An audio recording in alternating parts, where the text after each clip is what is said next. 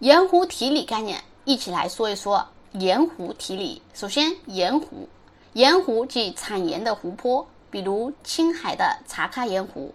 我国的盐湖呢，除了产盐，还富含钾、钠、锂等珍贵的资源，而其中锂是新型的清洁能源动力电池的重要原料。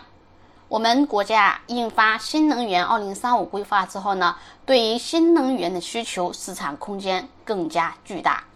那来看一看啊，中国现在的一个叫情况，锂的情况。中国全球最大、增长最快的锂消费国，也就是我们国家对锂的消费非常大。好，二零一九年啊，中国锂消费占到全国的百分之五十四。全世界的锂储量分布不均，主要集中在澳大利亚、阿根廷还有智利三个国家，它们呢占到世界锂储量的百分之七十五，而中国的锂盐生产则超过百分之六十的锂原料要依靠进口，要进口进来，对外依存非常高，所以如何开发我们自己的盐锂就显得非常重要。所以呢，青海之前，青海发布了一个建设世界级盐湖产业基地行动方案的一个编制工作方案啊。这个方案一出来，盐湖提锂这个概念拔地而起，然后涉及到的相关个股，对吧？相关概念也是大炒了一波。好，那我们来看一看，对吧？我们国家的一个盐湖啊，它的一个储量情况。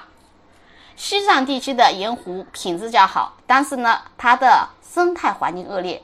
开发很难，难以得到高度有效利用。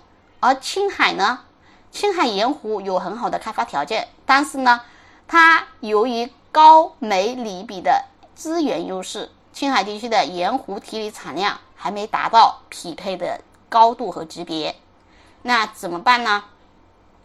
好，相对于其他锂矿提取而言，盐湖提锂它有资源规模优势，但是呢。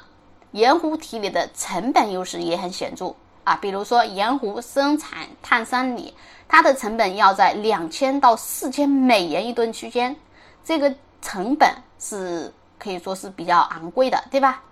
那怎么办呢？资源开发困难，然后成本又高，利用率又低，但是需求又有这么大，那怎么办呢？盐湖提锂概念应运而生。